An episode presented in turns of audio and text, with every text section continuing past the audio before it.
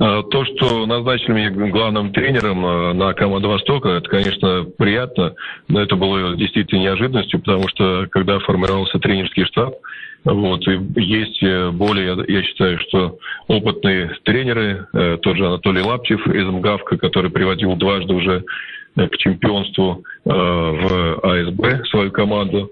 Вот, также они и в прошлом году заняли второе место, поэтому большое спасибо за доверие, конечно, руководству лиги. Вот, ну, достаточно неожиданно это было, да.